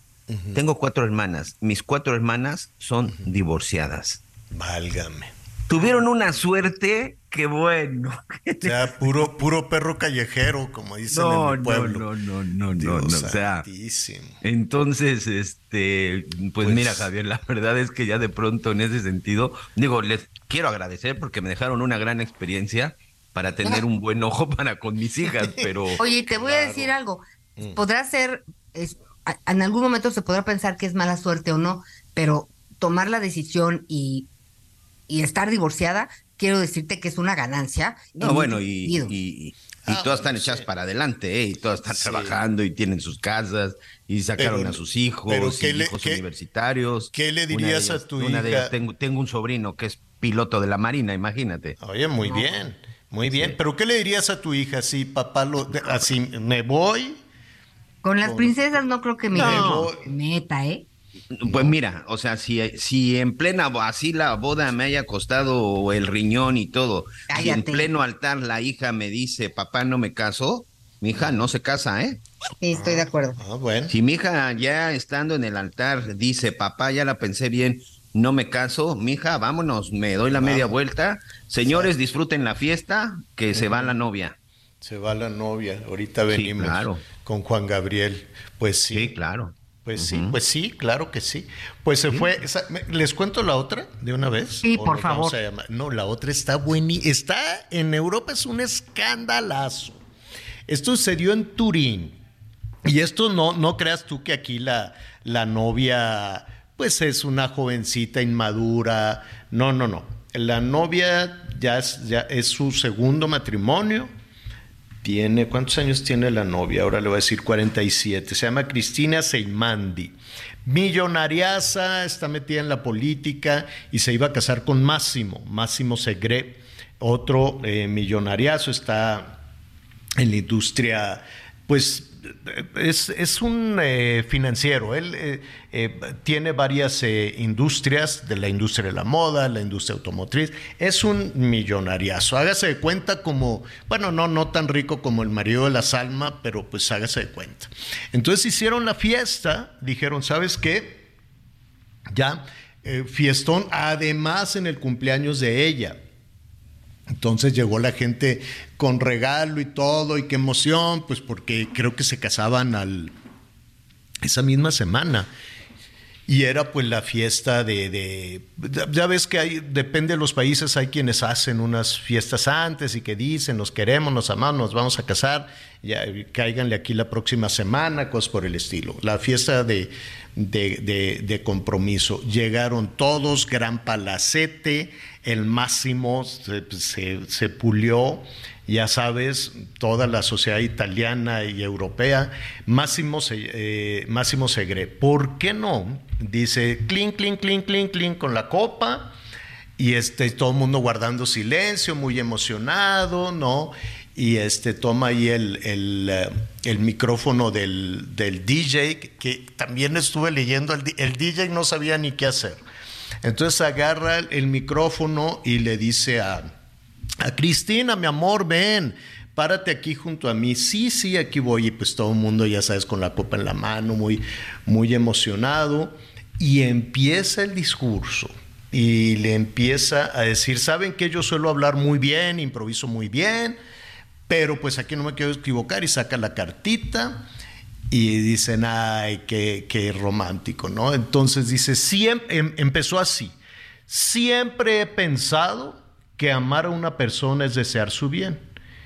Eh, y en este caso, esta noche, quiero darle a Cristina la libertad de amar a un abogado con el que me puso el cuerno y se fue a Míconos.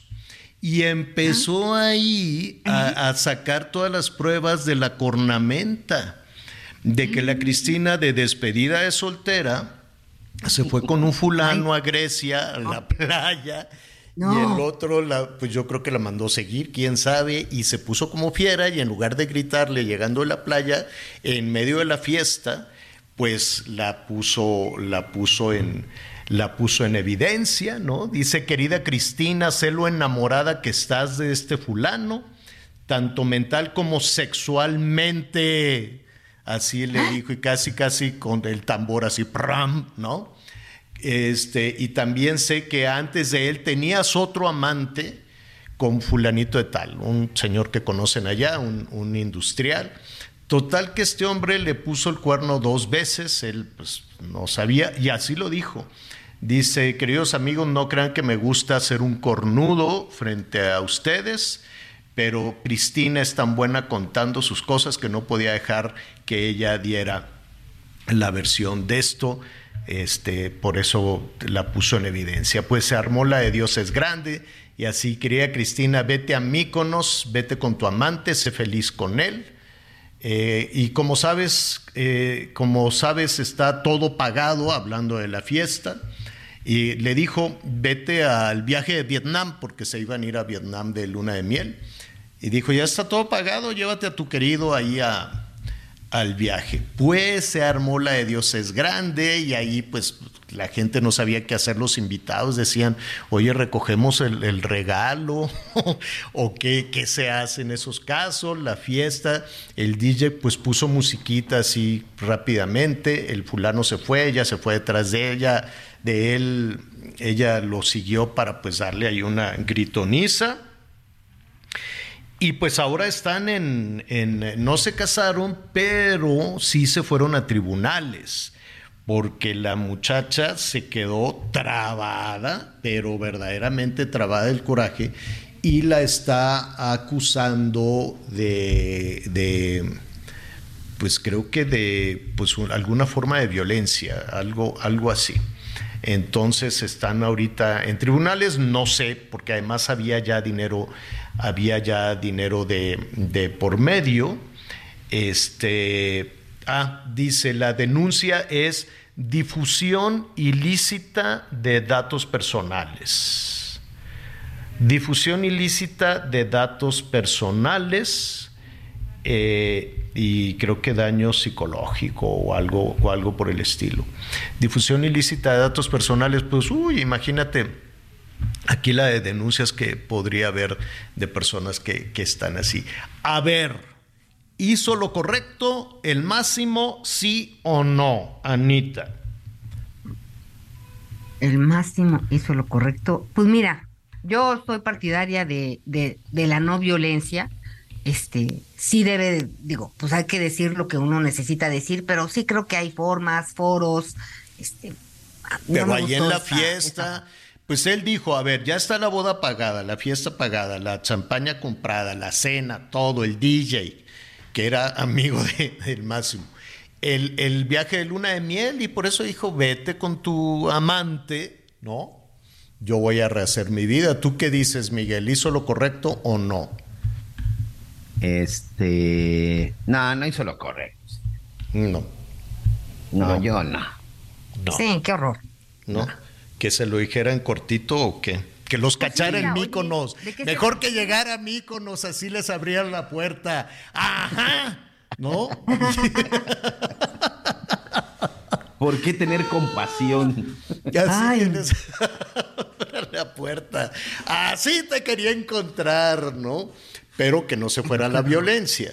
Ahora pues ella la puso, pues si es que la puso en ridículo, ¿no? Podía, yo creo que el, el máximo podía así en cortito, oye, ¿dónde andabas? Y mira, aquí tengo las pruebas de que andabas poniéndome el cuerno con este fulano y hasta aquí llegamos, ¿no? y de lo perdido lo que se encuentra. Al cabo son millonarias, no creo que no creo que fueran a, a, perder mucho dinero, pero qué cosas hace, qué cosas hace el amor, ¿no? Qué barbaridad. Digo, no, no, no lo, no. Y hay otras que luego ya, que luego Oye, ya entre, la, el amor y la política te encuentras cuentos de fantasía. Mm, vale. ¿No? Sí, sí, sí, sí, sí. Sí, verdaderamente. Oye, este, bueno, pues son las cosas que suceden. El amor es una cosa, ¿no? Que tan- Esplendorosa. tan- sí, es una cosa esplendorosa, pero pues no sé, esta muchacha para qué se quería casar con el máximo. Eh, pues no sé, ha de haber dicho, bueno, ya una última, una última canita y ya me caso con el máximo. No sé, no Ay, tengo. no, ni- qué horror. no tengo ni idea. No sé. ¿Cómo vamos con los eh, comentarios? ¿Cómo vamos con las llamadas? Pues bueno, mira, aquí tenemos a buenos días, Javier, tú lo has dicho, a los políticos pues no les importa nada. Señora María Elena. Y luego, yo también sugeriría que intentes la candidatura a presidente. Pedro Velázquez de Guadalajara, Jalisco. Que intente. ¿qui- ¿De quién está? Tú, ah, ah. Ya ves Ah, que aquí ah, te candidatean Pedro. un día sí y otro también. Ah, hombre, muchas gracias, muchas, muchas, muchas gracias. ¿Cómo se llama nuestro amigo? Nuestro amigo se llama Pedro Velázquez de Guadalajara, Jalisco. Gracias, Pedro. Gracias. Saludos a, saludos a Guadalajara, Jalisco. ¿Qué más, Miguel? Digo, Anita, o vamos con Miguel, porque luego se nos. eh, que Venga, Anita. tú ¿Tienes, organizas. Sí, tengo aquí. A Dice, ver. eh, saludos, excelente día. Los políticos nunca van al mercado a ver si les alcanza sus cuatro mil pesos para alimentar a una familia de tres personas. Alejandro Pizarro. Adelante, Miguelito. Tienes toda la Muy razón, bien, muchas gracias. Este, oye, aquí nuestra amiga Julia Martínez, precisamente desde Cancún, Quintana Roo, nos está criticando con nuestra musiquita. Dice, apa, musiquita que te gusta, Javier. Buenos días. ¿Cuál? Dice, ¿verdad? Era para ambientar el dramonón. Dice, deseo que todo vaya muy bien este, para todo el equipo. Saludos desde Sonora, andamos por acá. Había que enfatizar los abusos de los, posi- de los policías y la inseguridad. Sigue creciendo. El señor Pizarro, a sus órdenes. Buenos días, por favor. Sepan que los 4.800 que reparten son cada dos meses y nada más a los de 65 años para arriba. Pero un padre de familia de 40 a 65 no recibe nada para que vean que tenemos una porquería de gobierno y nada más aplauden los de Morena. Gracias por ver mi recado. La señora Julieta. Muchas gracias, doña Julieta. Tengo 76 años y no me dura nada el dinero, pues todo está subiendo día con día. Miguel Ramírez, desde la Ciudad de México, todo está de burla e indiferencia por parte del gobierno federal que encabeza López Obrador. Lo van a pagar en las urnas el 24. Javier, no son mensuales, son bimestrales. El pago de las ayudas de la edad de la gente de la tercera edad, Javier, el señor Miguel Ramírez. Buenos Nada días, más hay una, una, una, aclaración, perdón, Miguelón. No, yo me estaba refiriendo no, no al tema de las ayudas, me estaba refiriendo a la información que nos daba aquí eh, el titular de, de mm, Coneval, de, eh, respecto a la medición de la pobreza y eh, un número importante de personas salió de la pobreza al recibir no por las ayudas, es decir, lo que dice esta medición, que una persona que recibe en una ciudad cuatro mil, un poquito más de cuatro mil quinientos pesos mensuales ya no es pobre, independientemente de si ese ingreso es por ayudas o por una situación laboral. Y la pregunta que aquí le hicimos a nuestro amigo, que por cierto lo vamos a invitar también la próxima semana, ya me dice, bueno, no es pobre, pero es una persona en una situación vulnerable. Pero entonces el gobierno celebró y dijo, ah, ya sacamos a 8 millones de pobres de, ese, de ese decil, de esa situación por estos ingresos. No, no necesariamente me refería a las eh, ayudas que, que da el gobierno. Ahora sí, adelante, perdón, Miguel. Miguelón. ¿Miguelito? Ah, bueno. se nos fue. Listo. Aquí ando yo. Acá, está, acá está, acá está, acá Quisiera decir buen día, pero no me es posible. Hoy, como hace varios días, han sido días de tragedia para México. No puedo apartar de mi mente esa escena donde un joven es obligado a asesinar, bueno, todo lo que hemos comentado de, de del estado de Jalisco. Entonces, por favor, eh, dice, ya que le están echando la culpa como siempre, entonces, por favor, permita que Felipe Calderón regrese a arreglar todo este ahí pone una mala palabra, esto ya no puede seguir pasando. Soy el señor Martínez de Apodaca, Nuevo León. Javier, buenas tardes. Este, ahí me pone Javier Aquino, después dice, no, perdón, Miguel Aquino, Anita Lomelí, muchos saludos, un abrazo. ¿A dónde puede mandarme un saludo? Soy jardinero, trabajo aquí por San Juan de Aragón, hago un buen trabajo de jardinero. Bueno, pues ahí está. Ah, Muchas gracias a nuestro te vamos a hablar. Yo, yo te llamo y ahí si me consigues también alguien de jardinería, te lo voy a agradecer. La señora Juana Montiel, estoy muy enojada. ¿Cómo es posible que un presidente haga eso de minimizar algo tan terrible como la muerte, Javier? Que vaya, no que vayan los periodistas a las mañaneras a hacerle el caldo gordo al bufón. Me pregunto que esos periodistas no tienen hijos. Buenos días a todos los que defienden al presidente. Lo que hizo en la mañanera, que se burlara de un hijo. No, bueno, aquí este, la gente está enojada. Raúl Guerrero, Aquí también una mala disculpe, está enojado don Raúl, yo sé que a usted no le gustan las malas palabras, la gente está enojada por lo que sucede en la palabra, este, lo entendemos, pero perdón si no lo repito. Pedro Velázquez de Guadalajara, Jalisco, estoy seguro que sería más positivo a ver a nuestra nación. Te sugeriría que intentes la candidatura a presidente Javier Latorre. Muchísimas gracias. Eh, vamos a retomar sus llamados. Gracias de todo corazón por, por, por, por por, tener esa percepción, se lo agradezco, se lo agradecemos infinitamente. Anita Lomelí, vámonos. Vámonos, Javier. Bye, Miguelito, que estén muy bien. Gracias, Miguel Aquino. Gracias, buen provecho, gracias a todos, gracias, Anita. Yo soy Javier Alatorre, ya lo sabe, lo espero a las diez y media, diez y media en Hechos. Estará buenísimo. Siga con nosotros en el Heraldo Radio. Porque el amor es así.